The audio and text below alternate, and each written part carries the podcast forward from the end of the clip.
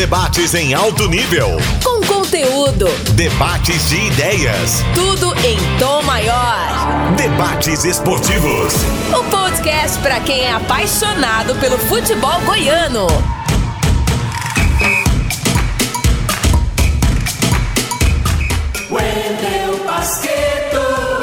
Ok, galera, no ar aqui com o podcast Debates Esportivos, edição número 63. Mais uma no ar, aqui pelo Sistema Sagres de Comunicação. E gosto sempre de ressaltar: a Sagres mantém viva uma das maiores marcas do jornalismo esportivo brasileiro, que é aquela Debates Esportivos. De tantos e tantos anos, de tantas e tantas discussões de tanta gente boa que já participou e agora estamos aqui com um formato diferente. Ao meu lado, Charlie Pereira. Tudo certo, Charlie? Tudo, tudo muito certo. Wendel Pasqueto, um abraço para quem nos acompanha aqui no Sistema Sagres de Comunicação, podcast número 63, debates esportivos e um tema né, definido aqui pela produção, arbitragem, né, a vida do árbitro, a pressão que o árbitro sofre antes do jogo, muitas vezes depois do jogo. O discurso de profissionalização que a gente ouve há muito e muito tempo e é uma necessidade que os árbitros possam é, depender menos de outra profissão e viver mais da profissão de árbitro para que eles possam ter condições de se preparar ainda mais. E o VAR, né, que chegou e aqui no Brasil ele gera muita e muita polêmica, muita e muita discussão. É isso aí, arbitragem com dois profissionais da ativa será hoje a discussão e o principal tema no podcast Debates Esportivos. Tiro de meta. É hora de colocar a bola em jogo. Bom, pessoal, e como eu disse agora há pouco, são dois convidados, dois árbitros da ativa que estão conosco aqui hoje. Vou anunciar o primeiro aqui, já pegaram um alô dele. É o árbitro Eduardo Tomás, que é do quadro nacional da arbitragem aqui no Brasil. Eduardo, muito obrigado por aceitar o nosso convite para esse bate-papo. Aqui nós sabemos o quanto é complicado para o árbitro, ainda mais em um momento como o atual, dar opinião, né, dar opinião, falar a respeito da arbitragem e a gente aqui agradece demais você ter aceitado, viu, Eduardo? Bom dia, Pasqueto. Satisfação estar falando com vocês, estar participando desse quadro. É... eu não vejo problema nessa questão. Às vezes tem muita colocação em termos de polêmica. Eu acho que não tem problema nenhum da arbitragem se posicionar, dar sua opinião.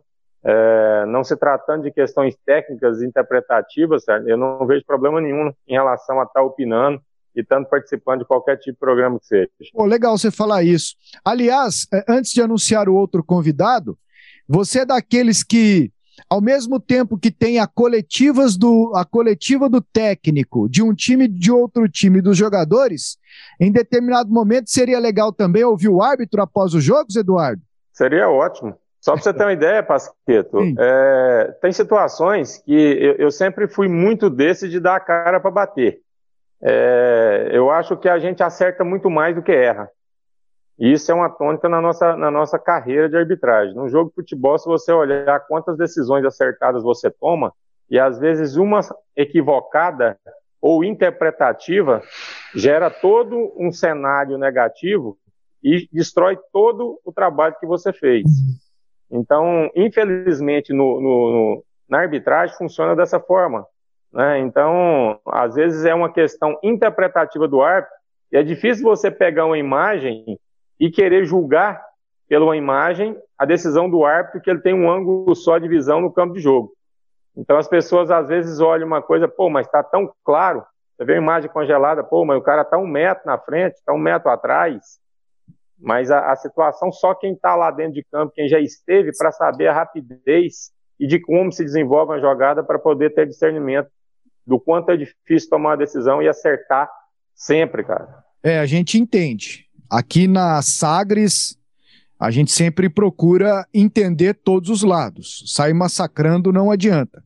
Entender todos os lados mesmo. E além do Eduardo Tomás, Charlie Pereira, vou deixar com você a apresentação do, do árbitro nosso, internacional? Do nosso árbitro internacional. tá longe. Pô, mas tá no lugar bom. Eu morro de vontade de conhecer. Meu pai conhece, é, minha esposa também. Eu ainda não, mas fica à vontade, Charlie. Fuso horário de 4, 5 horas, ele me confirma aí. Tô falando do Bruno Rezende, ligação Goiânia, São Francisco, nos Estados Unidos. Ele optou por né, mudar de país, né, seguir um outro caminho com a família, mas não largou o apito, não largou a arbitragem, colocou o apito dentro da mala e levou para os Estados Unidos. Tudo bem com você, Bruno? Tudo bem, Charlie? Bom dia para vocês aí. Boa madrugada para mim aqui, né? São quatro horas a menos. Aqui agora são 5 e 10 da manhã. Bom dia, Wendel. Bom dia, Eduardo. Satisfação estar tá participando e contribuindo com vocês. Como é que tá a sua rotina aí nos Estados Unidos? É árbitro do né? soccer, né? É bom explicar, é, porque é. se a gente falar lá para um americano que ele apita o futebol, ele tá apitando NFL, essas coisas assim. É árbitro de soccer. ele, ele não apita jogo do São Francisco 49. Né? É isso aí. Apita é. soccer. E como é que tá? Você tá começando a, a, a como dizer, dar passos dentro da arbitragem aí nos Estados Unidos? Exatamente. É, aqui é soccer, né? É o único lugar no mundo que é soccer, para falar a verdade, né? O, o, inglês é a língua mundial, né? É, usada pela FIFA, mas é, é, nos outros países é, é, futebol, né? Só aqui que é, é soccer. Já tentei entender aqui, por, per, perguntei pro pessoal aqui, tentei entender, mas ninguém sabe explicar o porquê disso. Mas assim, eu continuo assim, eu continuo eu trouxe o apito, trouxe os cartões aí, e eu, na verdade aqui eu estou recomeçando, né? É, eu estou recomeçando, tive que começar do zero aqui, né? Ele não teve como aproveitar toda a minha experiência, todo o tempo de arbitragem aí. Eles não não não aceitam isso. Já teve outros árbitros brasileiros que passaram por isso também, tiveram que recomeçar. E, mas já estou caminhando, já consegui subir um nível aqui, né? E estou apitando jogos da, da, das categorias de base. É, inclusive, sábado agora eu já tenho um jogo de sub-20 para apitar. Ontem eu tive um jogo do futebol universitário, né? Que aqui é muito importante, tão importante quanto a base, né? Estamos nessa luta. Ô Bruno, é, uma curiosidade, é, você chegou aí imagino que não tenha ido para ser árbitro de futebol, foi? E como é que é esse processo de seleção? E, e hoje aí você vive da arbitragem, mesmo que seja em ligas menores? Ô, oh, Pasqueto, é, na verdade eu, é, eu, não vim com esse intuito, né? Eu sempre tive a vontade muito grande de morar fora do país, né? Eu sempre tive a vontade de conhecer outras culturas, de viver é, é outras culturas, né? E conhecer lugares. Tive uma oportunidade com 20 anos de ir para Inglaterra, mas aí, por detalhes, não se concretizou. E aí, passado aí, muito tempo, veio essa oportunidade de vir para os Estados Unidos, eu não, não desperdicei, né? É, eu vim para trabalhar com outras coisas e, e pra, também para estudar o inglês, para aprimorar e melhorar o inglês. E aí cheguei aqui, aqui, se vocês acham que o Brasil tem torneios de futebol, que o, que o, que o brasileiro gosta de futebol, vocês estão enganados, viu?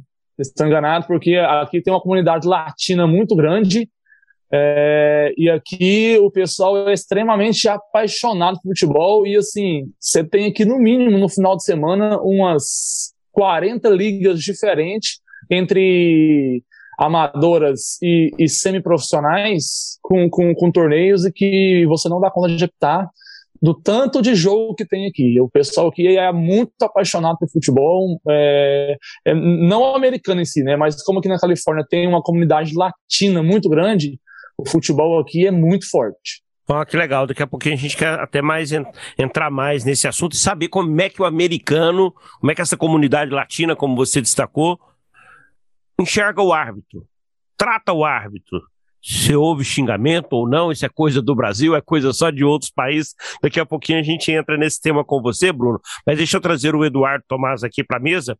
Eduardo, você vai apitar Goiás e Vila, Vila Atlético, Goiás e Atlético. Você vai apitar um jogo fora do estado, um jogo de campeonato brasileiro, né, que tem as suas, as suas, a sua importância para acesso, para classificação, para evitar rebaixamento. Como é que é a pressão que você vive do momento em que você é escalado até o jogo? Que tipo de rotina você tem, principalmente para administrar essa parte psicológica?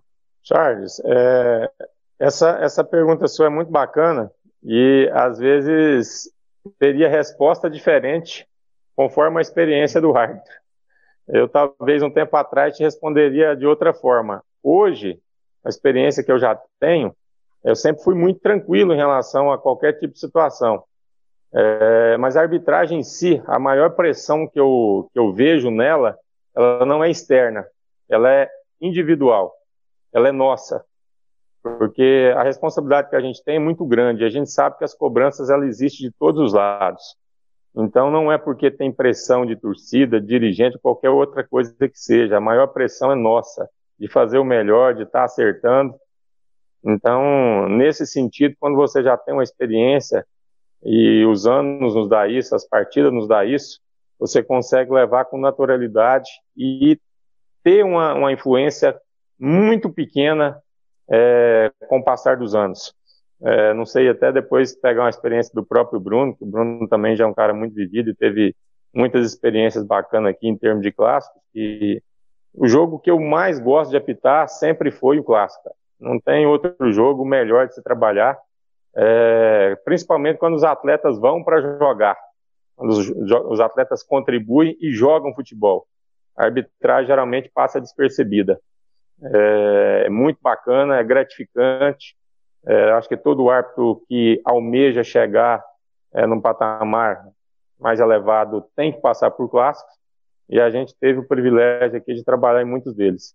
E pós-jogo, né? Existe o clássico que ele, o árbitro passa despercebido, né? Recebe nota azul, né? É, é, eu sei que alguns árbitros acompanham, inclusive, as notas que que os veículos de comunicação dão. Às vezes, a análise é feita com base em, em critérios, ou às vezes não, né? Nós temos até uma história muito engraçada aqui, deixa eu compartilhar com o ouvinte com o Bruno e com o Tomás Pasqueto.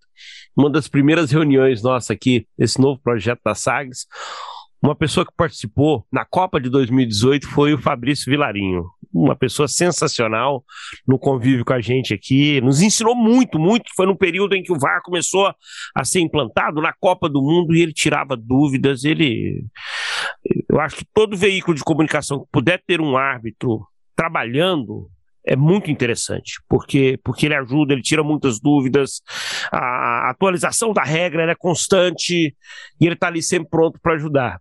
E aí, numa reunião aqui, a gente apresentando a equipe, todo mundo levantou a mão para falar. Quer falar alguma coisa, Fabrício? Você levantou a mão? Não, quero. Aí ele falou da felicidade de estar tá aqui, do desafio, que vai precisar da ajuda muita, mas eu tô aqui também por causa de uma nota 3. Aí alguém, todo mundo olhou para cima, nota 3? Foi, o Evandro Gomes, o Evandro estava na sala. O Evandro Gomes, vocês conhecem, né? Uma referência para todos nós aqui, tem uma, uma personalidade, um, caráter é, que dispensa comentários. E aí ele falou assim: o Evandro, na minha primeira arbitragem, me deu um 3. Aí a gente falou, mas o que, que, você fez, ô, ô Vilarinho, para merecer um 3 do Evandro? Rapaz, eu só tive um, uma função no jogo, marcar um lateral. Só isso. E foi um lateral assim, com o zagueiro deu um balão. Foi, Evandro, por que você deu três pro Vilarinho? O Evandro não lembrava do jogo. O Fabrício Vilarinho foi falou assim: rapaz, eu saí do Serra Dourada. Ele disse que mora perto do Serra Dourada. O pai dele foi buscar ele, ligou o rádio, falou assim: espera, espera, espera. Não vou sair do carro que eu preciso ver a nota do Evandro. O Evandro foi e deu uma nota 3 para ele. Ele falou, falou assim, mas a partir daquela nota, eu peguei aquela nota como, como incentivo né, e, e, e, virou árbitro, profissional de arbitragem que virou. Vocês têm esse, esse hábito de acompanhar o pós-jogo? De, de, acompanhar a repercussão do pós-jogo?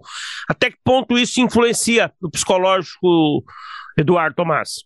Charles, eu particularmente não tenho é, esse hábito de acompanhar, não. Eu, eu costumo ser muito crítico nas minhas avaliações em, em análise de jogo, pós-jogo, então hoje a gente já consegue. Eu sempre fiz isso. Então, tem lances que são capitais, que quando você erra, eu sempre fui de, igual eu falei, de dar cara e assumir que eu errei, e você analisar o porquê que errou, fazer toda um, uma análise crítica e, e tentar identificar posicionamento, leitura de jogo, o que, que te pegou de surpresa, por que, que você errou, por que, que você não conseguiu ver. E, e tem outras situações que elas são interpretativas. Você tem onde que tinha que estar, viu o que tinha que ver, e a interpretação aí ela fica subjetiva, né? É, então, quando é lance interpretativo, não tem como você se crucificar. É, pode ser que num lance interpretativo você tome uma decisão em campo, como você vai ver a imagem, você pode mudar de decisão. É, isso é uma coisa que acontece naturalmente com a gente, dependendo do ângulo de visão que a gente tem. Até a hora que você for entrar no VAR, a gente vai falar sobre essa questão. Mas a, até entrando nessa questão de arbitragem que vocês falam em relação à nota de vocês, Charles, é, por algumas vezes nós já até conversamos sobre isso, de passar algumas orientações, de mudança de regra, de estar sempre atualizando os profissionais é, da imprensa, que eu já te propus isso também, mas eu acho que, como você falou, só isso eu acho que também não é, é suficiente. É, a arbitragem ela tem sofrido nos últimos anos muita mudança em termos de regra, e a própria regra em si já não é tão simples de você ler, interpretar e aplicar. E ao passar dos anos, a gente vai ficando defasado. Então, por exemplo, quando você fala assim, você acompanha as notas, é, se eu falar para você que eu acompanho, eu estou mentindo. Mas, por exemplo, eu já ouvi várias vezes as notas, e aí baseado em quê? Eu já vi várias vezes fazer comentários coerentes e dar notas coerentes, como eu já vi comentários é, na minha interpretação, humilde interpretação e conhecimento, de forma equivocada. Então, eu acho que precisa ter de preferência, um profissional que fosse da arbitragem, é, a gente não conseguiria ser o ideal, porque o ideal seria da ativa, né? Para estar o quanto mais atualizado. Mas, infelizmente, isso não é possível. E o profissional, quando ele deixa de, de trabalhar ativamente e vai trabalhar em rádio, que seja, não é tão simples dele assimilar, é por mais que tenha experiência e conhecimento ao longo dos anos, você está atualizado das orientações que são muito importantes, não é só a regra crua e fria, mas as orientações que vêm a respeito das mudanças são muito importantes para nós. E geralmente elas não chegam até vocês. Então não é uma crítica, mas é uma, uma, uma opção que a gente tem de estar tá renovando, estar tá melhorando. E eu sei também que tem a dificuldade de vocês tentar com aqueles profissionais é, de estar tá aprendendo, porque nós brasileiros a gente pensa que sabe tudo. Você conversar com um torcedor na rua e falar sobre futebol, ele sabe que ele sabe das regras todas. Ele sabe perfeitamente. Quando você vai para a prática, você sabe que é distante, mas muito distante de conhecimento que teria que ter. Ô Bruno, é, como é que você tratava esse pré-jogo, depois o pós-jogo também, e essa avaliação de fora? feita especialmente pela imprensa. Como é que você recebia ela? E se ele é igual ao Eduardo Tomás, gosta mesmo é, é de clássico. Ah, então, estava acompanhando aí o, o, Dudu falando e é, nesse quesito realmente eu sou igual a ele mesmo, na questão do, do, do, jogo grande, né, do clássico, né? Eu, eu sempre preferi o jogo grande, eu sempre preferi o, o, o jogo pegado, aquele jogo que era esperado, né? E até o pessoal aí mesmo comentava na comissão, sempre vinha conversar comigo falava assim, cara, você quando vai para o jogo grande, a gente não tem nenhuma preocupação com o seu desempenho, porque a gente sabe que você vai dar conta do resultado. E aí, geralmente, naquele jogo mais tranquilo, e acho que é natural, você dá uma relaxada, né? Você, você, você baixa um pouquinho, não é o ideal, né? Eu, é, mas você baixa um pouquinho, você fala assim, ah, esse jogo aqui é mais tranquilo, eu consigo controlar bem e muitas vezes não é o ideal, que você acaba nesse jogo tranquilo se perdendo, né? Mas enfim, eu, eu preferia também o jogo grande, eu preferia o, o jogo pegado, o jogo clássico, porque você mantém ali é, o maior tempo possível a sua concentração né, e a sua ativação. Mas enfim, com relação ao, ao, ao pré-jogo, é, cara, eu sempre procurava ficar mais, mais, mais quieto, né, mais com a minha família ali, principalmente quando se tratava de jogo grande, é, concentrado ali, tentando é, é, assimilar como as equipes se portavam nos últimos jogos. A gente, a gente faz muito essa pesquisa, né, de como que as equipes jogam. Tem muito estudo, coisa que o pessoal não sabe, né, mas o, o ARP estuda muitas equipes, como foi os últimos jogos delas, como que eles jogam, quais os principais jogadores, as principais jogadas, né. Então a gente procura fazer muito isso eu procurava é, não ficar pensando muito no jogo para não, não, não, não, como, é que, como é que eu vou dizer? Para não, não, não criar assim, né, grandes é, grandes múmias né, na, na, sua cabeça, né, para você não ficar assim tão preocupado com o jogo, né? Então, assim, mas no começo eu confesso que eu ouvia muito, né? As rádios têm aquela mania de fazer é, é, antes dos jogos, principalmente antes de clássico, né? Fazer os comentários sobre os jogadores e sobre a arbitragem, né? Eles divulgam a escala e aí vão comentar, né? Ah, o que você acha desse árbitro para esse jogo e tal? E sempre que eu estava escalado, principalmente no clássico, no começo da carreira eu ouvia, né? Depois que passou ali um ano, dois anos, eu, eu, eu parei de ouvir, né? Assim, justamente para porque você vai você não vai agradar a todos e, e, às vezes você escuta alguma coisa que você não quer você já pode, pode levar aquilo ali para o jogo com você pode levar aquilo ali para o campo né e te atrapalhar de alguma forma e da mesma maneira eu fazia isso no, no pós-jogo né saía ali do jogo já queria ligar a rádio para ouvir né o comentário porque é sempre muito bom quando você é elogiado, né? É sempre muito bom você é, é, ir às rádios, principalmente a, a, a, a Saga 730, que tem a maior audiência aí, sempre ele é muito ouvida, né? Então, às vezes, no outro dia, as pessoas vinham te cumprimentar e falar, ó, oh, vi o seu jogo e ouvi lá na rádio, você foi muito bem elogiado tal. Então, assim, infla o seu ego, né? Mas eu eu acredito que isso não, também não seja tão bom você se deslumbrar com essas notas, se deslumbrar com isso, porque a arbitragem é muito cíclica, né? Um dia você tá bem, um dia você tá mal, e num jogo você é, ganha uma nota boa, no outro não, às vezes não vem uma nota tão boa, e, e isso pode mexer muito com você. Então, depois dos dois primeiros anos, eu passei a não mais me preocupar com isso. Assim, é sempre bom. A gente ouvia alguns comentários, sim, é, é, para ter noção da, da, do que as pessoas estavam pensando, é, para ver se a análise estava sendo coerente, né, como disse o Eduardo, se estava sendo coerente com, com o que diz a regra, com o que diz a aplicabilidade dela, mas sem se preocupar tanto com nota. E aí vamos passar dessa questão para uma outra. A profissionalização. É, os dois vivem de arbitragem hoje? Como é que vocês encaram isso?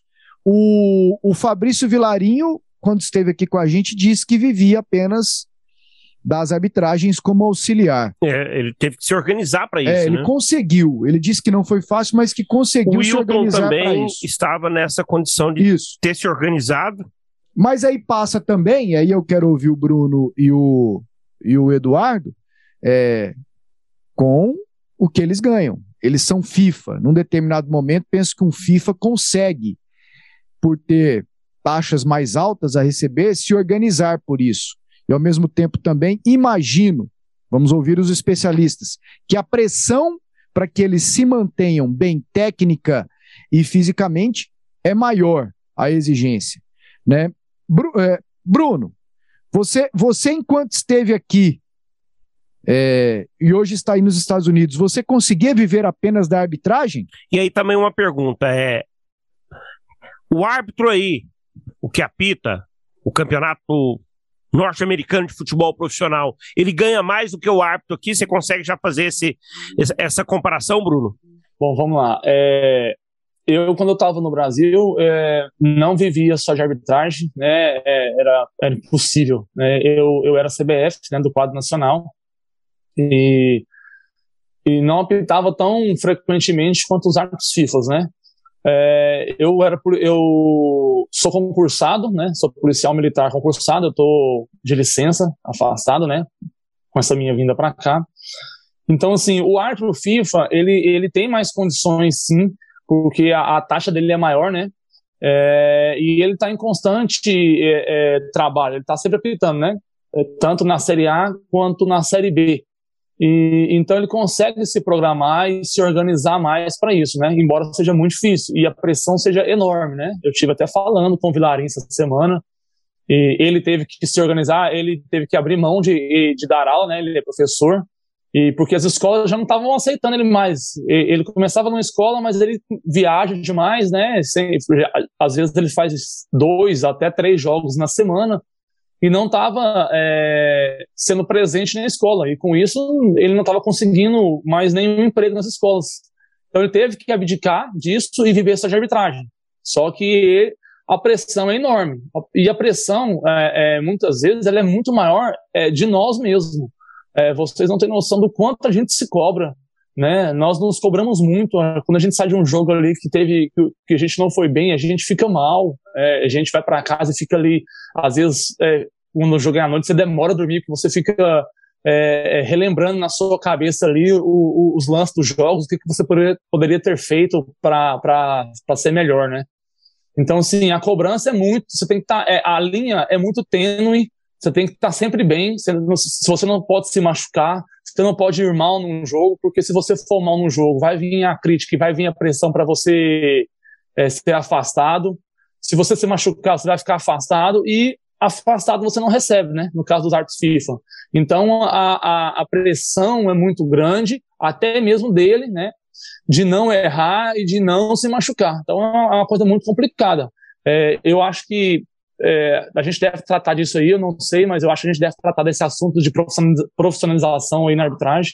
Eu acho que tem que começar a se discutir isso aí com mais rigor e, e o mais rápido possível, né?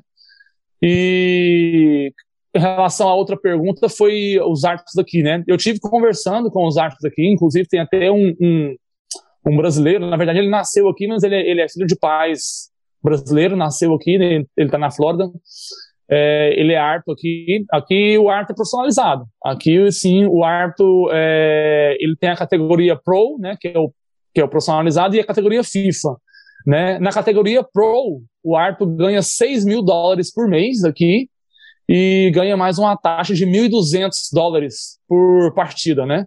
É, e é exclusivo da arbitragem, ele vive só disso, ele tem que treinar, ele tem um cronograma que ele segue, ele tem que treinar todos os dias, ele tem que passar o relatório desse, desse treinamento né, para o seu superior. E, e, e, o árbitro FIFA aqui, a, se eu não me engano, o salário dele é de 7 mil dólares por mês, 7 mil dólares mensais, e mais a taxa de 1.200, 1.500 dólares por jogo também. Uai, Tomás, é quase igual aqui, né? Igualzinho, né, Charles? Não, um pouquinho a mais. É tem, uma diferença, tem uma diferença em cifras e uma em dólar e outra é real, né? Simples. Eduardo, eu acho que quando você começou a apitar, você e o Bruno, vocês já, esse discurso profissionalização ele já existia. De lá para cá, o que, que evoluiu? E é preciso evoluir até onde? Do que a gente ouve aí, diz nos bastidores e entre nós mesmos, é, evolução na prática eu acho que muito pouca, se é que houve. É, eu acho que é um cenário que a gente está muito, mas muito distante de, de ver de fato acontecer essa profissionalização. Isso eu falo porque cinco anos atrás eu falava, a nossa geração não vai profissionalizar, nós não vamos é, estar na nativa quando essa profissionalização chegar.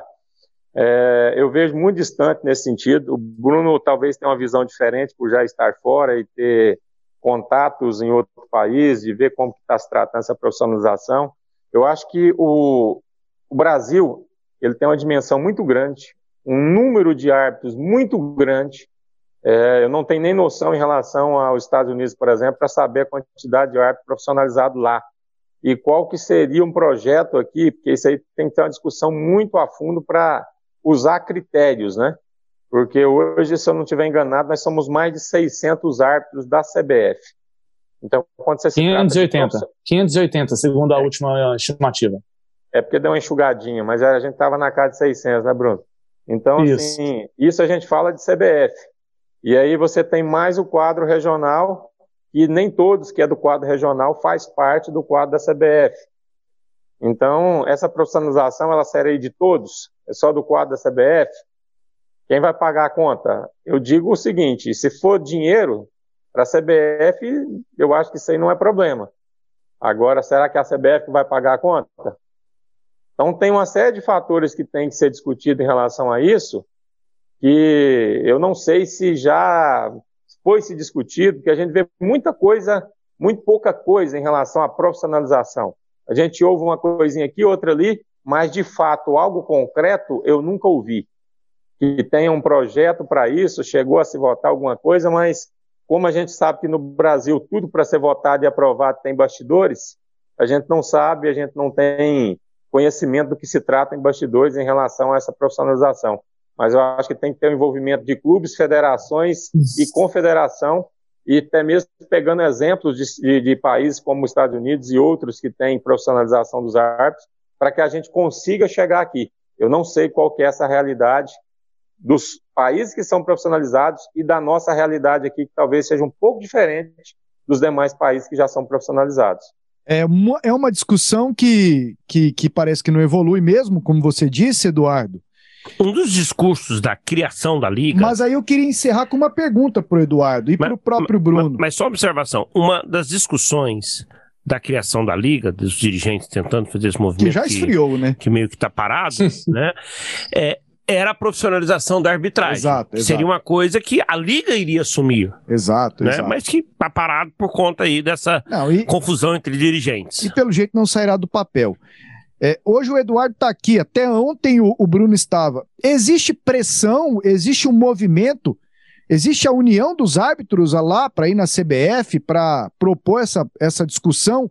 É, porque imagino que vai demorar a acontecer a profissionalização, se acontecer, Eduardo. Não existe, Pasqueta. Eu acho que se depender dessa união, não vai existir nunca. A classe é desunida? Eu sou bem sincero quanto a isso, cara. Não, não, não tem união nesse sentido. O Bruno viveu aqui com a gente sabe disso. E eu tenho uma visão da arbitragem, que eu já fiz parte aqui do sindicato local por alguns anos, e a gente começa a entender como funciona a cabeça do árbitro. Eu sempre coloquei isso. Por que, que é difícil a união do árbitro? É, cada um está numa fase, cara. Então, assim, quando você quer reivindicar alguma coisa, você tem que dar a cara. Então, você pode ganhar ou pode perder, mas é um risco que você assume. Então, por exemplo, se você pegar um Wilton, o Bruno, o Vilarinho, são FIFAs. Eles já chegaram no ágio, no ápice da arbitragem. Enquanto se você pegar a minha pessoa, eu já estou parando. Aí, se você pegar um Gabriel, ele está chegando, ele está em ascensão. Será que os três, se a gente colocar FIFA, CBF, eu estou colocando eu mais um Master e o, e o André, por exemplo, o Elmo, e colocar um Gabriel que está começando agora, um Anderson, será que eles vão ter a mesma coragem para ir lá reivindicar alguma coisa? Para colocar o seu nome ali para, de repente, correr um risco de sair do quadro? Eu acho que não. Então é nesse sentido que eu falo, cada um está no estágio, cada um tem seus interesses, cada um está no momento. Só fazer um, um, um, claro, um adendo claro, aí no, no, no Eduardo. Fique à vontade. É, realmente eu, eu tenho um pensamento muito igual ao do Eduardo. Essa união não existe, tá? É, da mesma forma que aí não existe a união dos clubes e eu penso que a liga não vai sair, a união dos artes não existe e eu acho que nunca vai existir. Tá? E eu só queria dar um exemplo rapidinho que aconteceu comigo. Tá? É, eu não me lembro, não vou lembrar o ano aqui agora, acho que foi em 2017, se eu não estiver enganado, ou 2018. Teve dois anos seguidos que o Flamengo foi fazer amistoso aí em Goiânia contra os times da capital. Vocês estão lembrados? Um ano foi o Vila. E o outro foi o Atlético. E o outro foi o Atlético. Eu optei esses dois jogos. No, no ano, o, acho que foi em 2017. O Vila ganhou de 3 a 1 e em 2018 foi com o Atlético. O, Atlético, o, o Flamengo ganhou de 3 a 1 Nesse jogo contra o Flamengo, é, por eu, já, eu tinha apitado esse de 2017 e a, a taxa ela foi a metade da taxa é, é, que pagava-se na época para a gente na Série A do Goiano para um jogo festivo, um jogo que teve é, mais de 20 mil pessoas, tinha gente patrocinando aí por ser o Flamengo e tal, a taxa foi muito barata. E aí eu questionei, passou. No outro ano veio o jogo do Flamengo, Atlético Flamengo, né? E me escalaram de novo. É, e aí eu fui questionar o valor da taxa, né? E era o mesmo valor do ano anterior, e que era metade do que se pagava pra gente, né? E aí um árbitro que até o, o desses novos que estão começando aí, né, que já são, ele já era CBF, ele tinha acabado de entrar na CBF, se não estiver enganado, não, não, ele não tinha entrado ainda, perdão, mas hoje ele já é CBF. Aí ele estava perto, ouvindo, né, eu discutindo com, com, assim, debatendo com a comissão e tudo mais, o, o pessoal que ia participar do jogo. Falei, cara, mas esse jogo é um jogo festivo, tá tendo patrocinador aí para o jogo e ele tá pagando a metade do que paga no Campeonato Goiano. É, aí, passado esse momento, ele chegou e falou assim: Cara, você tá reclamando? Nesse jogo aí eu vou até de graça. Porque ia ser um jogo que ia ser transmitido para o Brasil inteiro, pelo Sport TV e tal. Ele falou assim: Nesse jogo eu vou até de graça.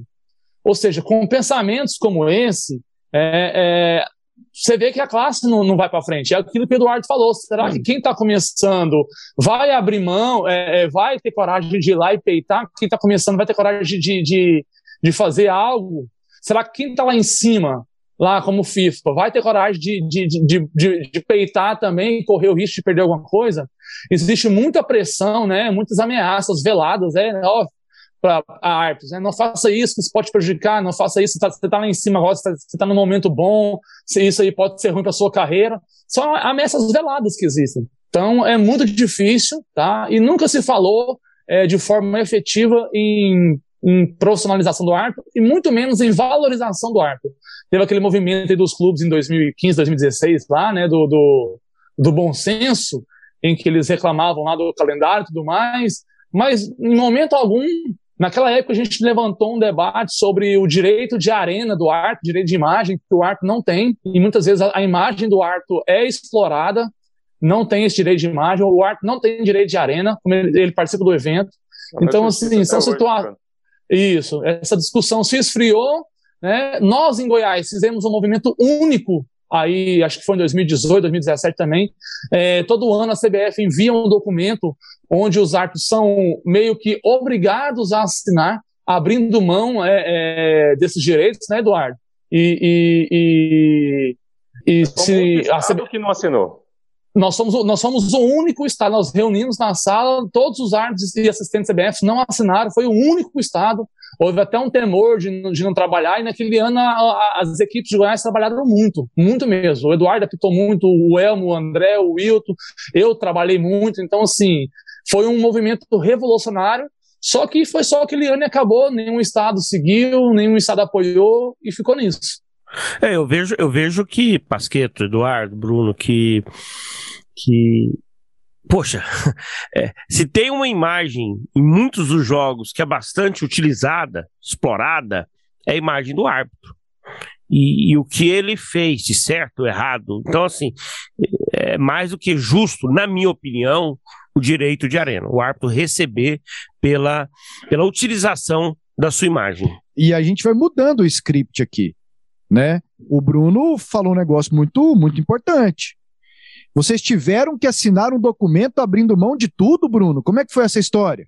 Na verdade, todos os anos, né, é, é, tanto a federação quanto a CBF é, é, é, nos, nos, mandam uma, uma, série de documentos para você preencher, né? E um dos documentos que a CBF sempre via é, é exatamente isso, é onde você abre, você abre mão, né? Você tem que assinar aquilo ali para você, trabalhar. Se você não assinar esse documento, você não trabalha, né? embora o estado de Goiás quebrou esse paradigma aí em 2018, é, mas você assina ali é, abdicando né, do, do, do, do direito de, de, de, imagem de arena, né? É, meio que concordando que você não não não, não tem que receber isso aí. Né? É, e, e, que você não tem vínculo empregatício, né? Você não tem nenhum vínculo empregatício e com isso você não tem direito, o direito de imagem nem direito de arena como se não fizessem parte do jogo, né? Então, ficaremos atentos aqui quanto a essa questão da, da profissionalização. Falando nisso, na profissionalização, na melhora para o árbitro, para os times, para a torcida, chegou o VAR. Mas eu vou te contar um negócio, viu, Eduardo? Tem jogo que eu torço para não ter nada e para não ter o VAR consultado, porque como tá dando problema, hein? Pasqueto, é, eu tenho até usado, nós somos impacientes demais por esse lado e muito, a gente é crítico, a gente cobra, a gente quer perfeição e eu até estava usando um, um, termo outro dia em relação ao VAR. A gente quando vai tirar a carta de habilitação, a gente vai para lá todo inseguro, naquela ansiedade, às vezes reprova. Então assim, hoje com a rodagem que eu já tenho de estrada, eu sou muito estradeiro, então, assim, hoje eu tenho uma confiança e um conhecimento em termos de, de direção e eu tenho, tipo assim, não tenho inveja de ninguém para dirigir. Mas em relação ao VAR, eu fiz esse, esse paralelo, cara. É, o VAR é uma ferramenta nova aqui no Brasil para nós e eu acho que ainda demora, vai demorar um tempo com a prática, com os cursos, com os aperfeiçoamentos, orientações, porque o protocolo em si, se você for olhar ele, ele só entra em quatro situações. mas que ela abrange várias outras situações. Então não é tão simples. E aonde vocês falam, às vezes, por exemplo, de não concordar ou discordar dos próprios erros que, que ainda estão acontecendo, é, tem uma série de fatores que vocês, às vezes, não têm conhecimento do que acontece. Por exemplo, se fala muito na demora. Mas por que da demora? A demora não depende só do árbitro que está ali analisando a imagem. Nós temos um operador que está ali fazendo o trabalho, quem faz o trabalho técnico é ele, e esses profissionais, esses técnicos, não são caras que estão aí, por exemplo, há 20 anos na comunicação, em termos de, de transmissão. Alguns profissionais que você tem e tem essa qualificação, você consegue trabalhar com eles numa facilidade tremenda, mas desde que ele tenha o conhecimento técnico e tenha conhecimento do futebol. Porque o cara que vive lá, por exemplo, só no basquete, ele não sabe o que é futebol. Cara, se você vê uma mão clara, você está vendo que teve um contato, você pede para ele, eu quero ver a mão. Ele fala, mão? Que mão? Então, assim, às vezes ele fica procurando sem saber o que, que você está falando. Então, o cara, quando ele tem esse conhecimento do que que está vivenciando, uma possível mão quando você narra, ele já sabe o que, que você quer. Quando você para a imagem, que a gente tem os marcos que a gente vai fazendo, quando você precisa ver alguma coisa, ele já volta naquele ponto que você marcou. E isso às vezes atrasa. Quando o cara vai fazer a linha, e ontem, por exemplo, estava assistindo o jogo do Brasil, no gol do Gabigol, a hora que eu vi o quarto gol, eu vi que estava posição legal. Por quê? A cama, mesmo estando ali desfocada, eu consegui ver que o pé do jogador dava condição.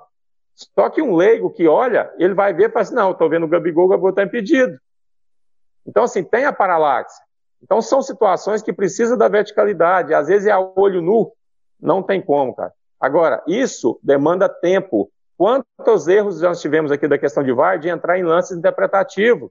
E nosso campeonato brasileiro, o futebol brasileiro, tem uma particularidade, cara, que eu acho que não tem lugar nenhum do, do, do mundo. Lugar nenhum do mundo tem essa particularidade aqui. Aqui, culturalmente, se reclama de tudo. E se reclama só contra si. Vocês, outro dia, eu vi vocês debatendo aí, falando de alguns clubes aqui que foram prejudicados em certos momentos, reclamaram pra caramba, e que em determinados momentos também foram, é, entre aspas, favorecidos, e fica todo mundo mudo. Ou seja, você só reclama quando você é prejudicado? Então, assim, tem várias situações que a gente vê da situação do VAR que ainda está carente, que ainda precisa de melhora. Mas isso é só na prática, no dia a dia. Erros que se cometeu agora, espera-se que esse árbitro não se cometa esse, esse erro no futuro.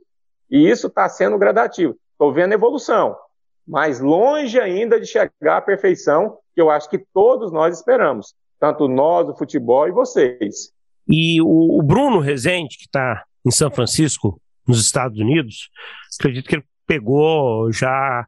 Não sei se ele chegou a trabalhar em jogo com VAR, chegou a, a, a, a ser treinado é, dentro da, da tecnologia do árbitro de vídeo, mas eu queria perguntar para você, Bruno, e nos Estados Unidos? Existe na liga principal, nas ligas secundárias, nas ligas universitárias? O VAR chegou aonde até o momento nos Estados Unidos? Uh, não, Charlie, eu não cheguei a trabalhar com o VAR. É, o Eduardo pode me corrigir se eu estiver enganado. Acho que o VAR estreou no Brasileirão 2019 ou 2020, Eduardo? Foi 19, né? 19, né? Então, em 19 eu fiquei afastado porque eu tive, após o Campeonato Goiano, eu tive uma lesão, né? E aí eu fiquei afastado, eu não fiz, eu não cheguei a fazer o teste da CBF, eu só fui fazer o teste da CBF no segundo semestre. E aí o pessoal já tinha passado pelo, pelo, pelo treinamento do VAR, e por eu não estar apto, né, eu não, não, não, participei, e aí eu trabalhei muito pouco, e aí logo em 2020 eu fiz o Campeonato Goiano e encerrei para vir para cá, né. Então eu não cheguei a trabalhar com o VAR. E eu, eu concordo com o Eduardo em alguns pontos, eu acho que realmente precisa é, é, o VAR tem essa dificuldade no Brasil por não ter pessoas capacitadas na operação, né? E aí vai entrar mais uma vez o processo de profissionalização, que sempre vem, porque aí eu acho que a CBF tem condições de, de contratar pessoas e, e, e manter essas pessoas em um determinado lugar, né? E juntamente com os árbitros, estar tá ali treinando efetivamente todos os dias para que se corrija isso e se melhore isso. Mas, enfim, em relação à sua outra pergunta, Charles, ao VAR, na verdade, o VAR, apesar de ser, é, entre aspas, uma criação brasileira, né, um projeto iniciado no Brasil há anos atrás, com o Sérgio Correia e com o Manuel Sarapião, quem implantou pela primeira vez o VAR foi aqui. Os Estados Unidos foi o primeiro país a implantar o VAR, até mesmo contra a indicação da FIFA. Né? É, a FIFA queria fazer os testes primeiramente no Mundial Interclubes, se eu não estiver enganado, 2017, que foi o jogo do Real Madrid Grêmio, a final, né? Ali foi o primeiro torneio que a FIFA começou, torneio profissional, né? Ela tinha feito um sub-20 antes, né? Mas os Estados Unidos, antes disso, é, é, ele, ele peitou a FIFA, a FIFA queria que não fizesse, mas ele peitou a FIFA em 2016, 2015, já colocaram o VAR aqui, né, e iniciaram com o VAR aqui. Então, o país que deu o pontapé inicial no VAR mesmo, efetivamente, na liga profissional, na sua principal liga, foi os Estados Unidos. E, e, e existe só na liga principal ou essas ligas secundárias elas já têm à disposição essa tecnologia? Até onde eu sei, é somente na MLS, né, que é a liga, a liga principal. A, a, as ligas secundárias, aqui tem primeira e segunda divisão, né, segunda divisão, e, e elas não são interligadas, né, aqui não tem o, o, o, acesso e o rebaixamento, né. As ligas são, são independentes e são é, é, é, tem, tem, tem donos, né? Aqui todas as ligas, tanto no basquete, no beisebol, tudo elas têm, têm um, um, dono. Então, assim, o futebol, o esporte aqui é um pouco diferente do que a gente está acostumado. Mas o, o, na MLS tem o VAR a, e na USL, na, é, que é a segunda divisão, não, não tem o VAR. E aí, para a gente encerrar esse tema, trazendo aqui para o contexto da profissionalização. É uma parada tão importante para o futebol, o arbitragem, e eu incluo o VAR, e tão cara, que ela não pode ser marginalizada. Né? É, não pode. Não estou querendo tirar o emprego de ninguém, mas você não pode ter um, um operador de vídeo que não entenda de futebol operando um VAR que custa milhões e milhões para a CBF, para os clubes e para a CBF. Né? Então, é algo, a arbitragem, que não pode ser marginalizado. Se você quer fazer, faça com profissionalismo. É o, o, é o mínimo que a gente espera. O editor lá, o editor, ele virou também digamos, um parte profissional. integrante da arbitragem. É, é ele, ele também é. faz parte da arbitragem. E eu entendi o que o Eduardo quis dizer, viu, Eduardo? É, quando você pega alguém que não conheça do, do riscado. Eu, por exemplo, eu, eu sou eu sou editor de televisão. Quando eu tenho que editar um texto, uma reportagem lá na PUC ou, ou aqui que seja, não é o caso aqui, mas quando a gente pega um editor que, por exemplo, está numa escala de folga, mas que edita apenas jornalismo, ou cidades e não tem o conhecimento do futebol, cara, a gente sofre. O que é travessão? O que é impedimento? A gente às vezes tem que fazer Exato. até. A gente tem que ir até para a prática mesmo. Exato. É, não, não distinguir, viu, Eduardo? O que é atacar de um lado para o primeiro tempo e para o outro lado no segundo tempo. Você tem razão quando você faz essa referência. Eu só estou colocando essa situação, não que, o, não que a pessoa não mereça ter uma oportunidade. A gente sim, tá sim, eu entendi. dificuldades, né? A dificuldade que se gera de você pegar uma pessoa que não tem vivência com futebol e de quando você tem uma pessoa que já jogou, que tem toda a vivência do futebol. Eduardo, Bruno, a gente já está caminhando para o final do, do, nosso podcast Debates Esportivos, edição 63. Eu queria tocar um assunto que é o quanto vocês ficam expostos né, após uma partida onde um clube se sente prejudicado, onde o, a torcida joga a derrota nas costas do árbitro e aí a situação sai daquela crítica, ou às vezes daquele xingamento no estádio, para ataques diretos, ameaças. O Eduardo Tomás recentemente sofreu isso. A gente tem informações mais recentes que o Osimar Moreira aqui no Campeonato Goiano da Divisão de Acesso da mesma forma. Outros árbitros pelo Brasil vivem essa situação. O próprio Bruno acredito que não tenha sido, digamos, um privilegiado que passou é, imune a esse tipo de comportamento de torcedores e até de dirigentes. Tivemos o episódio no Rio Grande do Sul que foi algo assim. Da agressão. Ali de dentro de campo, né? Do, do, de um jogador surtar e, e, fazer o que, o que fez com, com o árbitro lá no Campeonato Gaúcho da segunda divisão. Deixa eu começar com o Bruno. Bruno, você já foi ameaçado? O quanto isso é, te deixou desestabilizado, é, com medo? Você já viveu esse tipo de situação? Olha, já algumas vezes é, é, de ser agredido, como o Rodrigo foi lá no Rio Grande do Sul, né, no profissional, não. Teve um jogo amador, né? A gente sempre, quando a gente é arte CDF, a gente sempre é convidado para apitar alguns jogos importantes no amador, né? Importantes para essas ligas. E aí aconteceu um fato é, em que eu expulsei um jogador e ele estava saindo de campo, normal, tal. Só que eu virei para recomeçar o jogo. Só que antes de recomeçar, ele já tinha saído. Ele volta para o campo, nas, é, vem por trás de mim e me dá um, um, um murro no, no rosto, né? Pega do lado é, do meu olho, e aí depois o pessoal separa e tira ele. Mas no profissional, é, duas situações que eu passei, uma foi em um jogo da terceira divisão do Campeonato Goiano, lá em Jataí, é, era até um, acho que era um jogo que valia a vaga, Jataí esse, não me lembro agora a outra equipe, é, o pessoal foi no vestiário, chutaram porta e ameaçaram, né, é, não chegaram a agredir a gente, não chegaram a invadir o vestiário, mas tentaram chutar as portas, tentando arrebentar a porta, mas não conseguiram. E nesse dia esvaziaram os pneus né, do, do, do, do nosso carro, né, do, era o carro do, do assistente que estava, eles esvaziaram os quatro pneus. Nós tivemos que chamar é, socorro para resolver isso. Eu tive um outro episódio, é, aí esse já não foi comigo, é, foi com o assistente, na verdade, mas daí o cara conseguiu invadir o vestiário, foi em Aparecida, um jogo da segunda divisão, um jogo do Aparecida, né, na segunda divisão, é, e, e, por incrível que pareça, tá, o que eu vou falar aqui, acho que vocês vão até é, ficar chocados, talvez, talvez não, foi um, um, cara da imprensa, um cara que é da imprensa, é, ele é apresentador de um, de um programa, ele tem um programa aí, é, foi. Foi, que que o Pasqueto, que, que, que, o Pasqueto fez esse dia? Pô, me não, não foi, não foi o Pasqueto, não. É, a pessoa, ele e o filho dele, né, eles estavam na arquibancada acompanhando, eles eram da diretoria do Aparecida, né, além de serem da imprensa, de terem um programa de televisão, ele ainda era presidente da Aparecida, é, e aí ele e o filho dele invadiram o vestiário lá em Aparecida, que é, rebentaram a porta, invadiram o vestiário e foram para cima do assistente, querendo agredir. Nós tivemos que entrar, intervir ali, né? Chamamos a polícia, a situação se encaminhou até para a delegacia depois, para a DP depois, então, assim, foi uma situação complicada. Foi os dois únicos é, incidentes que eu tive na carreira, né? Então, assim, graças a Deus, no profissional eu nunca, nunca fui agredido, né? Eduardo, e você?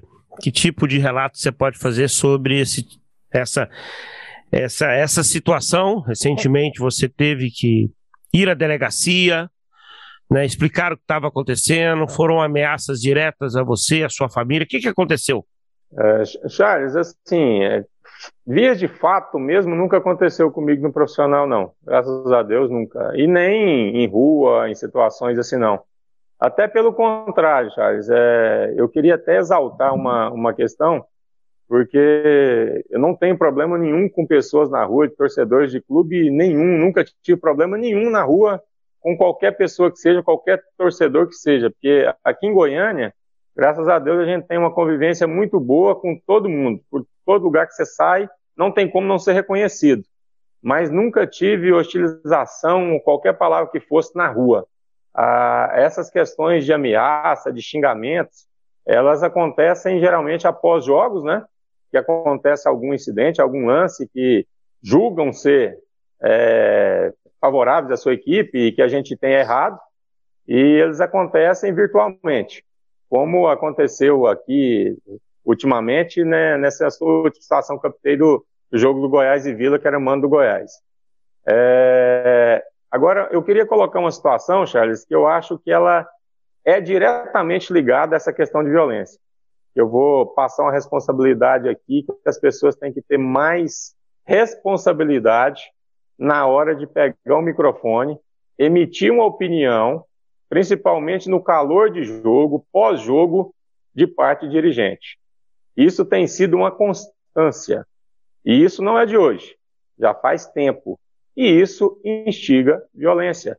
Como a gente fala sempre, se os jogadores não se respeitam dentro de campo, dão um mau exemplo dentro de campo, você vai cobrar bom exemplo do torcedor que está ali, na arquibancada, do lado do seu rival?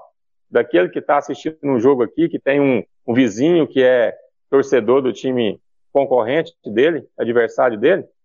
Então, assim, a gente tem que dar exemplos, bons exemplos. Você vir num programa, vir numa coletiva, falar sua opinião, emitir opinião, principalmente depois de você ver os lances e analisar não com o coração, mas com a razão e com a regra, eu acho que tem uma coerência. E a gente tem visto que isso tem refletido diretamente nas ações dos torcedores na hora de fazer esse tipo de ameaça. Isso eu estou te falando de prática minha, das situações que eu já tive, certo? Igual eu falei, eu sempre fui, já participei na 730 de muitos anos de pós-clássico, de eu falar que eu falava antes, falo durante e falo depois. Nunca tive problema quanto a isso. Aquilo que a gente acerta e erra, acerto é acerto do meu ponto de vista. Pode ser erro para você. Mas eu sempre desopinei e dei minhas opiniões em relação a isso. Então, no amador, eu já passei por situações, como o Bruno já relatou, de, de dar um cutucão ali na canela, alguma coisa nesse sentido. Mas, assim, sempre foi muito tranquila em relação a, a, a, agressões nesse sentido. Mas eu acho que tem uma coisa que a gente, como árbitro, tem que ter: é dar o respeito para ter o respeito. Então, isso é fundamental na carreira nossa como árbitro. E eu sempre prezei disso, de nunca falar uma palavra. Eu usei uma palavra de baixo calão com o jogador na, no amador da Copa Flávios, foi lá no pitch. Eu lembro perfeitamente disso. O Job estava apitando esse jogo. E depois disso, no intervalo, a gente pediu desculpa um para o outro, o jogador que estava jogando e eu. E depois disso eu falei, cara, nunca mais eu vou falar uma palavra para agredir um jogador, para ofender um jogador. Eu vou sempre prezar, independente da circunstância, eu tenho que dar respeito para mim que ter o respeito. Então isso, por exemplo, ah, o cara tem xingamento no jogo? Não. No meu jogo, passei a ter isso. Ah, vai, vai ele para o vestiário. Entende? Então, assim, tem coisas que acontecem no jogo, mas não diretamente a você. Certo? Isso aí eu passei a ter. Eu acho que o Bruno também pode falar sobre isso, caso ele tiver interesse em falar. Mas são coisas que a gente, dando respeito, a gente tem. Se usa um tom mais alto, alguma coisa nesse sentido, mas não palavras ofensivas ou de baixo calão. E isso também reflete diretamente no respeito que você recebe. Eu sou um torcedor da arbitragem, Pasqueta. Eu torço muito né, para que a arbitragem comece e termine um jogo é, sem ser citada, sem ser ofendida, né, seja pelo torcedor na arquibancada, seja pelos jogadores, seja pelos profissionais de imprensa, né, nós aqui, profissionais de imprensa, que às vezes eu vejo muita situação de colocar o árbitro, colocar a honestidade do árbitro é, em pauta.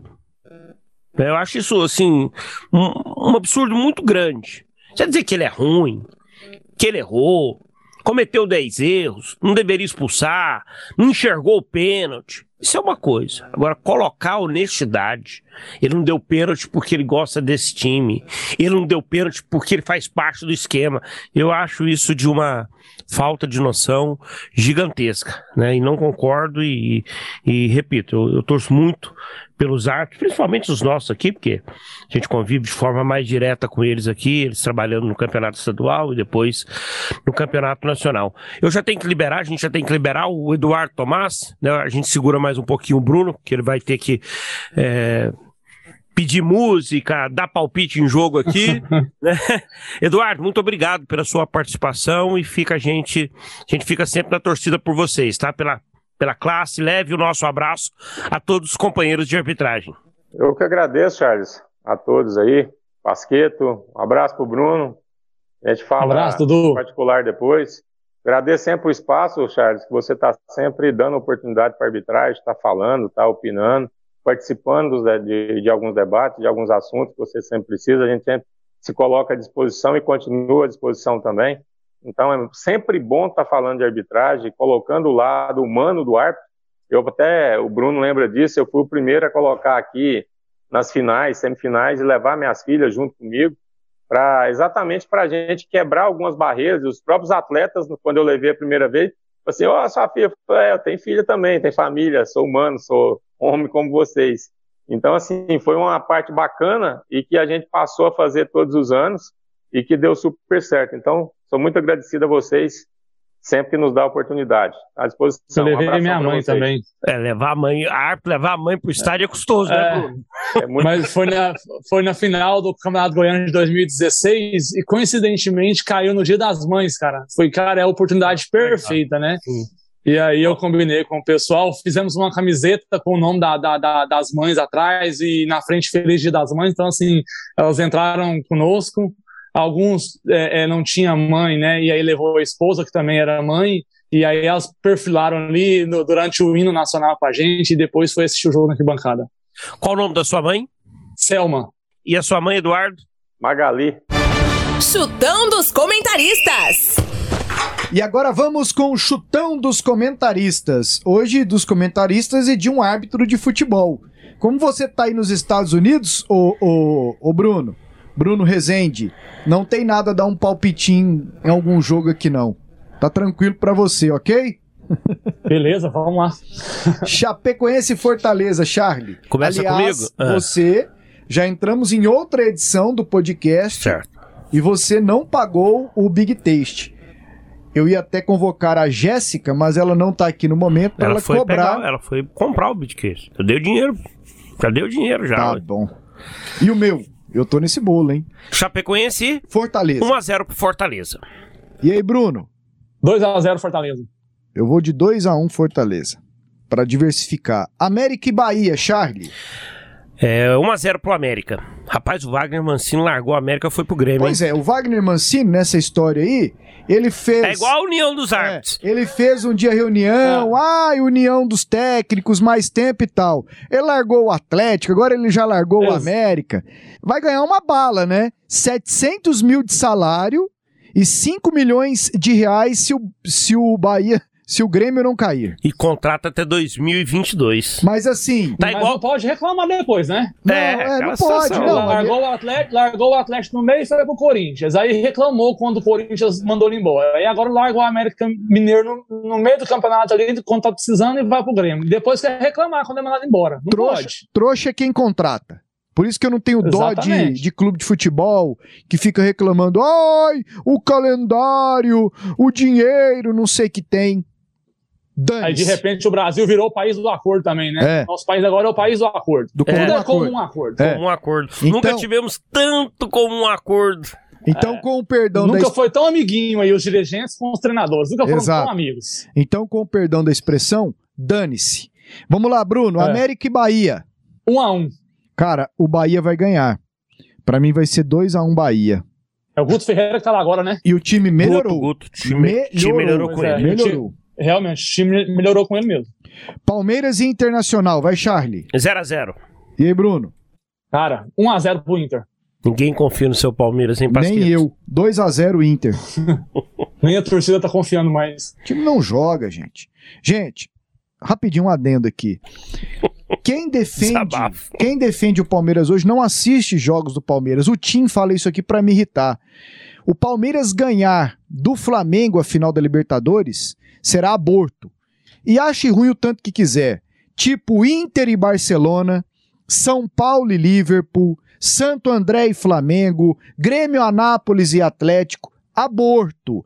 Aborto. Concordo. Aborto. O Palmeiras não joga futebol de parte de cima do Brasileirão hoje. Então, para encerrar. É, pior, é a pior campanha do retorno, né? Exatamente. Não tem jogada, não tem toque de bola, não tem aproximação, não tem absolutamente nada. Nos dois últimos jogos, aliás, contra o Bahia, o Palmeiras sofreu mais de 20 finalizações. Então alguma coisa está errada. Se quiser mandar o cara embora, agora o meu ânimo cresce um pouquinho. Faz um comum acordo, tchau, e põe o cebola lá, encosta um 5 e vê o que, que vira contra o Flamengo. Caso contrário, é aborto. Atlético Paranaense e Fluminense, Charlie. 1x0 Furacão. E aí, Bruno? Cara, esse jogo tá com cara de 1x1. 2x1. Eu só coloquei 2x1 aqui até agora. Pro Furacão. Atlético não, Atlético não consegue jogar e o Fluminense não vai bem fora de casa. Grêmio e Juventude, Charlie. 2x0 pro Grêmio. E aí, Bruno? 1x0 Grêmio, chorado. E eu vou de 1x1. 1x0 Grêmio chorado com a ajuda da arbitragem, Bruno. o meu palpite era 0x0, viu, Pasqueiro? Mas eu vou apostar que o Grêmio vai, vai, vai ganhar esse jogo aí para sair do, do, do, rebaixamento. Ceará e Red Bull Bragantino, Charlie. É. 1 um a 1 um. Ceará fez jogo duro com o São Paulo. Foi, hein? foi. Bruno. 2x1 um pro Ceará. Eu vou de 2 a 2 Apesar ah. que o Bragantino tem uma campanha excepcional fora de casa. Tem. tem mais vitórias fora de casa do que dentro de casa. Atlético e Atlético Mineiro. Hum. Eu vou torcer pro nosso Atlético, vou falar que é 0x0. E aí, Bruno? Ah, torcendo pro Atlético, eu vou dizer que vai ser 2x0 pro Mineiro. 3x0 Galo. Ah, não, 3x1. Oh, o Pasquet torcendo contra. Tá. É, não, não, não, não, né? Tinha ah, ser realista. Pô. Aí é, é, questão de ser realista. Não Se não jeito. bastasse enfrentar o líder, o Atlético ganhou quantas no Antônio Ascioli nos últimos? Só ganhou do São Exatamente. Paulo e do Fluminense esse ano. Pô, tá doido, cara. No, o time tem que no, jogar. Hein? Pessoal lá no Atlético que tem tudo do bom e do melhor tem que ligar o desconfiômetro. Senão vai cair.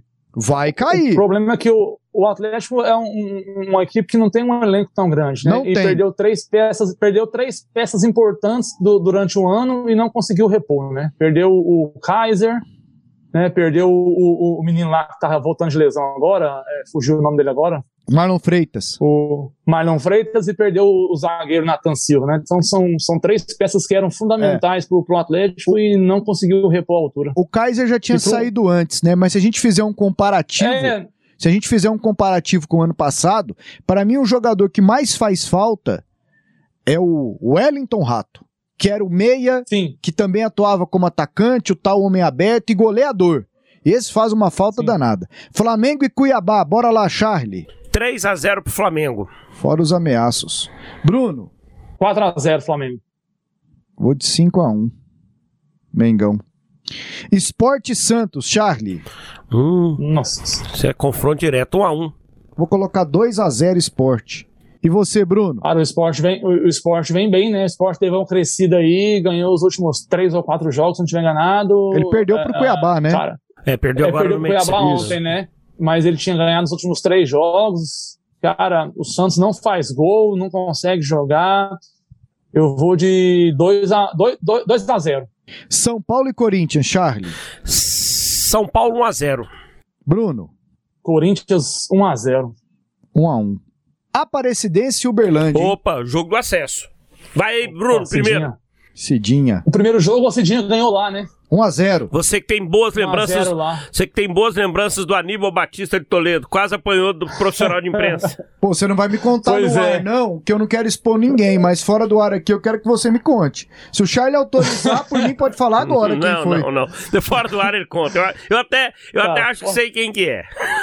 Eu, é, eu também eu tenho quase certeza que vocês já sabem quem é, mas vamos lá. Cara, eu, eu não eu sei tenho não. falado com, eu tenho falado com o Pedro Henrique, goleiro, nós somos amigos há muitos anos, nós somos contemporâneos, temos a mesma idade, jogamos, né? Fomos é, rivais na, nas categorias de base aí.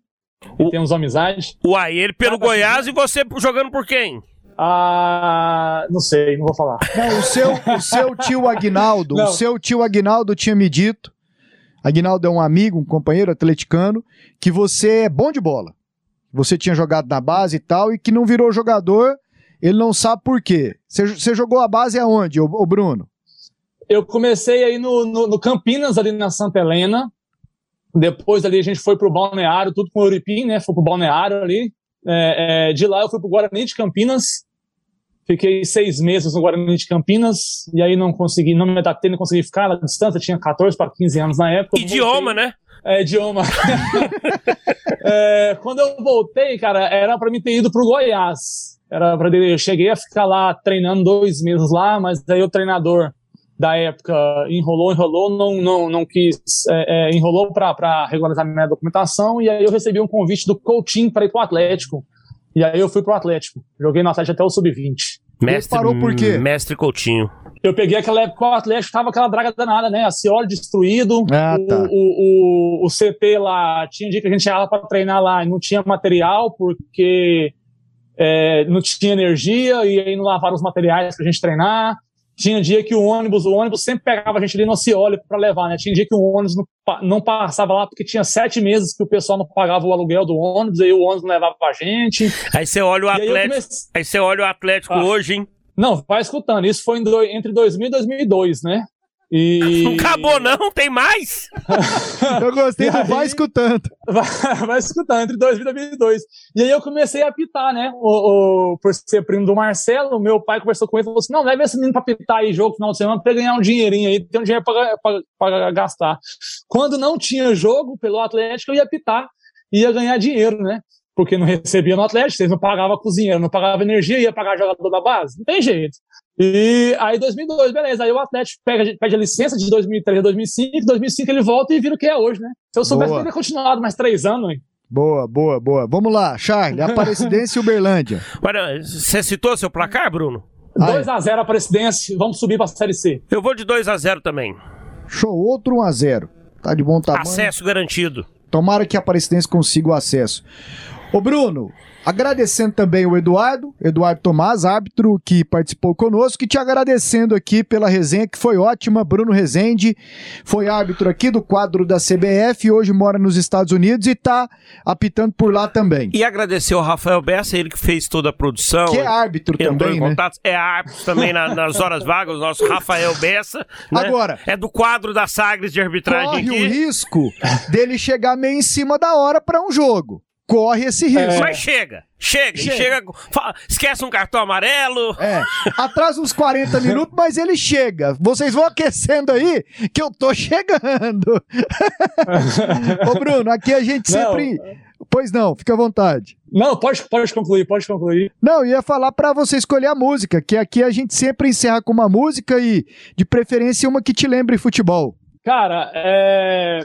Pode, é só uma, não pode ser duas, não, cara? Porque eu tenho dois momentos, né? Eu tenho um momento que eu encerro aí e tem um momento que eu. vai, vai, vai, vai, né? vai. Vamos, vamos, ah. vamos abrir essa exceção. Fica de conta que é uma para você e uma para Eduardo Tomás.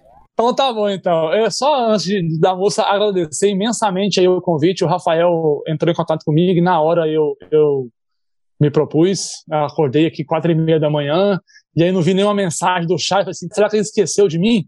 E fiquei aqui, aí chegou o convite, entrei, né? E foi uma, um prazer imenso estar com vocês. Muito obrigado, toda disposição. Sempre que precisar para alguma coisa, toda disposição aqui. Só entrar em contato que a gente é, faz de bom grado, tá? Quero, quero fazer um, um merchan meu também. Posso? Claro, faz aí. Pedir os ouvintes aí para seguir lá no Instagram. Meu Instagram lá é, é o meu nome, né? Bruno Rezende Silva. Segue lá. Tô, é, é, abri um canal no YouTube agora também. Essa semana é, eu abri o canal, canal Bruno Rezende, tá? É, eu tô fazendo vídeos lá sobre a, a, rodada, sobre os jogos do Brasileirão, dou meu, minha, minha opinião, meus palpites. Também falo sobre arbitragem. Essa semana eu falei sobre a rodada aí, tivemos arbitragens complicadas em alguns jogos. Né? E também vai ter entrevistas, viu? Vai ter entrevistas com o pessoal aí, estou entrevistando um pessoal bem bacana as entrevistas eu vou lançar no canal agora em, em novembro. Mas já o canal já tá no ar já. Já tô seguindo aqui, Bruno Rezende Silva, né? Isso, no Instagram. Ele já, deu, ele já deu a opinião dele aqui, mais uma derrota com, com o símbolo do Atlético. Né, voleibol Isso. pede socorro, né? Foi uma declaração forte do José Roberto.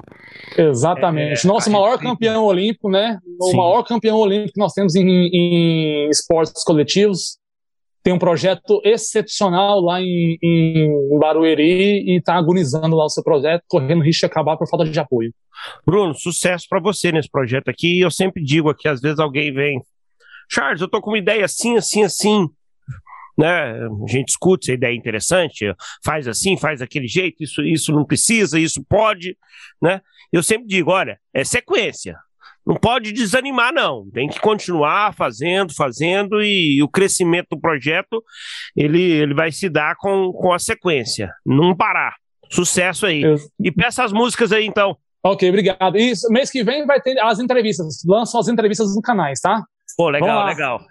Vai ter entrevista com o pessoal bem bacana aí. Tô preparando umas entrevistas bem bacanas. É, a primeira música que eu queria pedir, então, é, ela tem muito a ver com, com a arbitragem aí, que eu encerrei, né? E, e é a música do Rapa.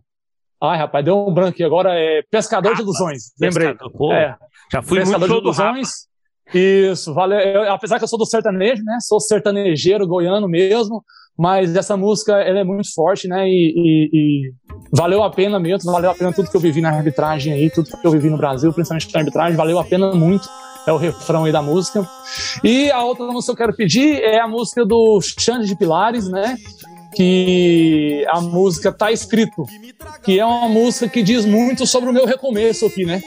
Pra ter a fé, meter o pé e erguer a cabeça que o novo dia vai raiar e com certeza a estrela vai brilhar. E só anzol, a skill anzol, a skill anzol,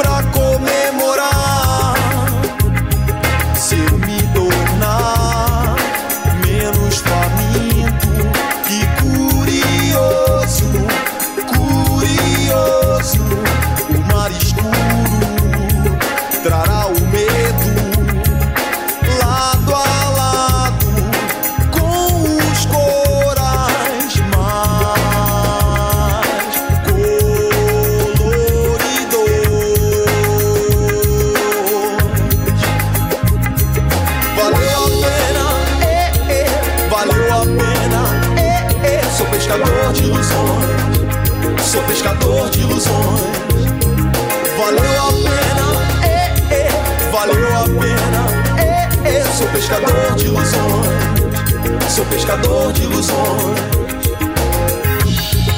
Se eu ousar catar na superfície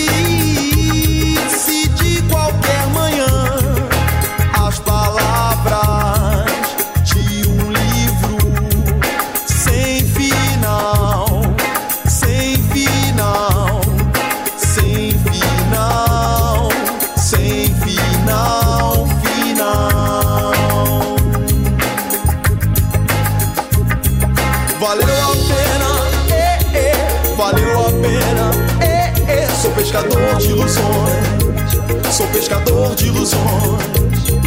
Valeu a pena, é, é, valeu a pena, é, é. Sou pescador de ilusões, sou pescador de ilusões. Se eu ousar catar na superfície de qualquer manhã as palavras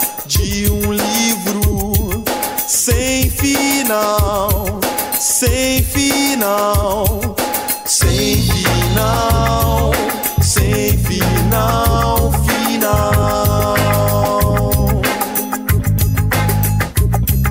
Valeu a pena, é, é, valeu a pena, é, é. Sou pescador de ilusões.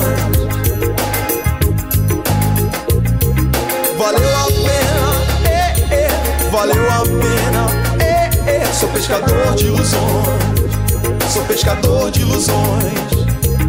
Valeu a pena, valeu a pena, sou pescador de ilusões. Valeu a pena, valeu a pena. Sou pescador de ilusões, sou pescador de ilusões. Valeu a pena.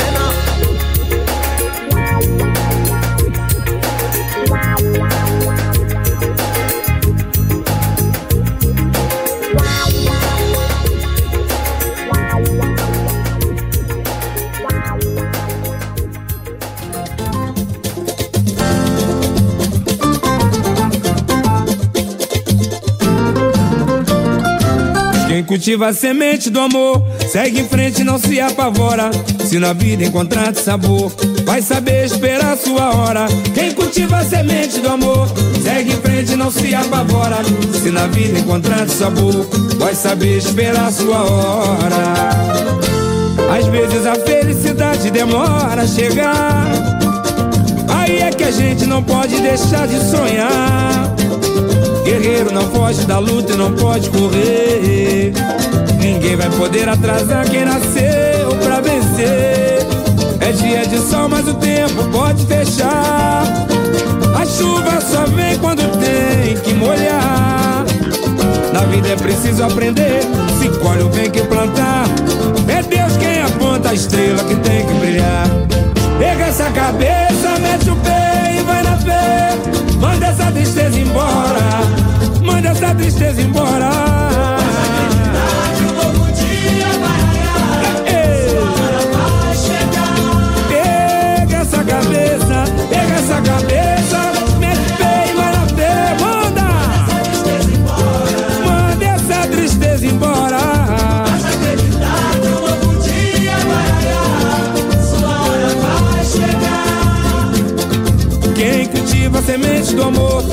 segue em frente não se apavora. Se na vida encontrar sabor, vai saber esperar sua hora. Quem cultiva a semente do amor segue em frente não se apavora. Se na vida encontrar sabor, vai saber esperar sua hora.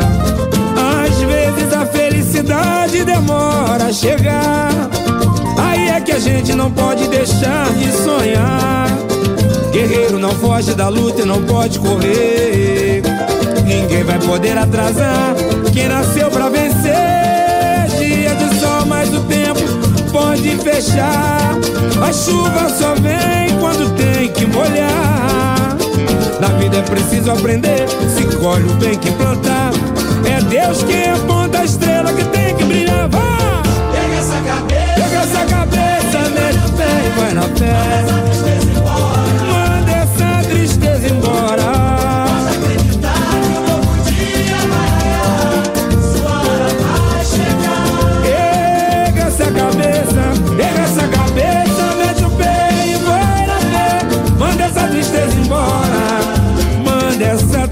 Embora, por favor.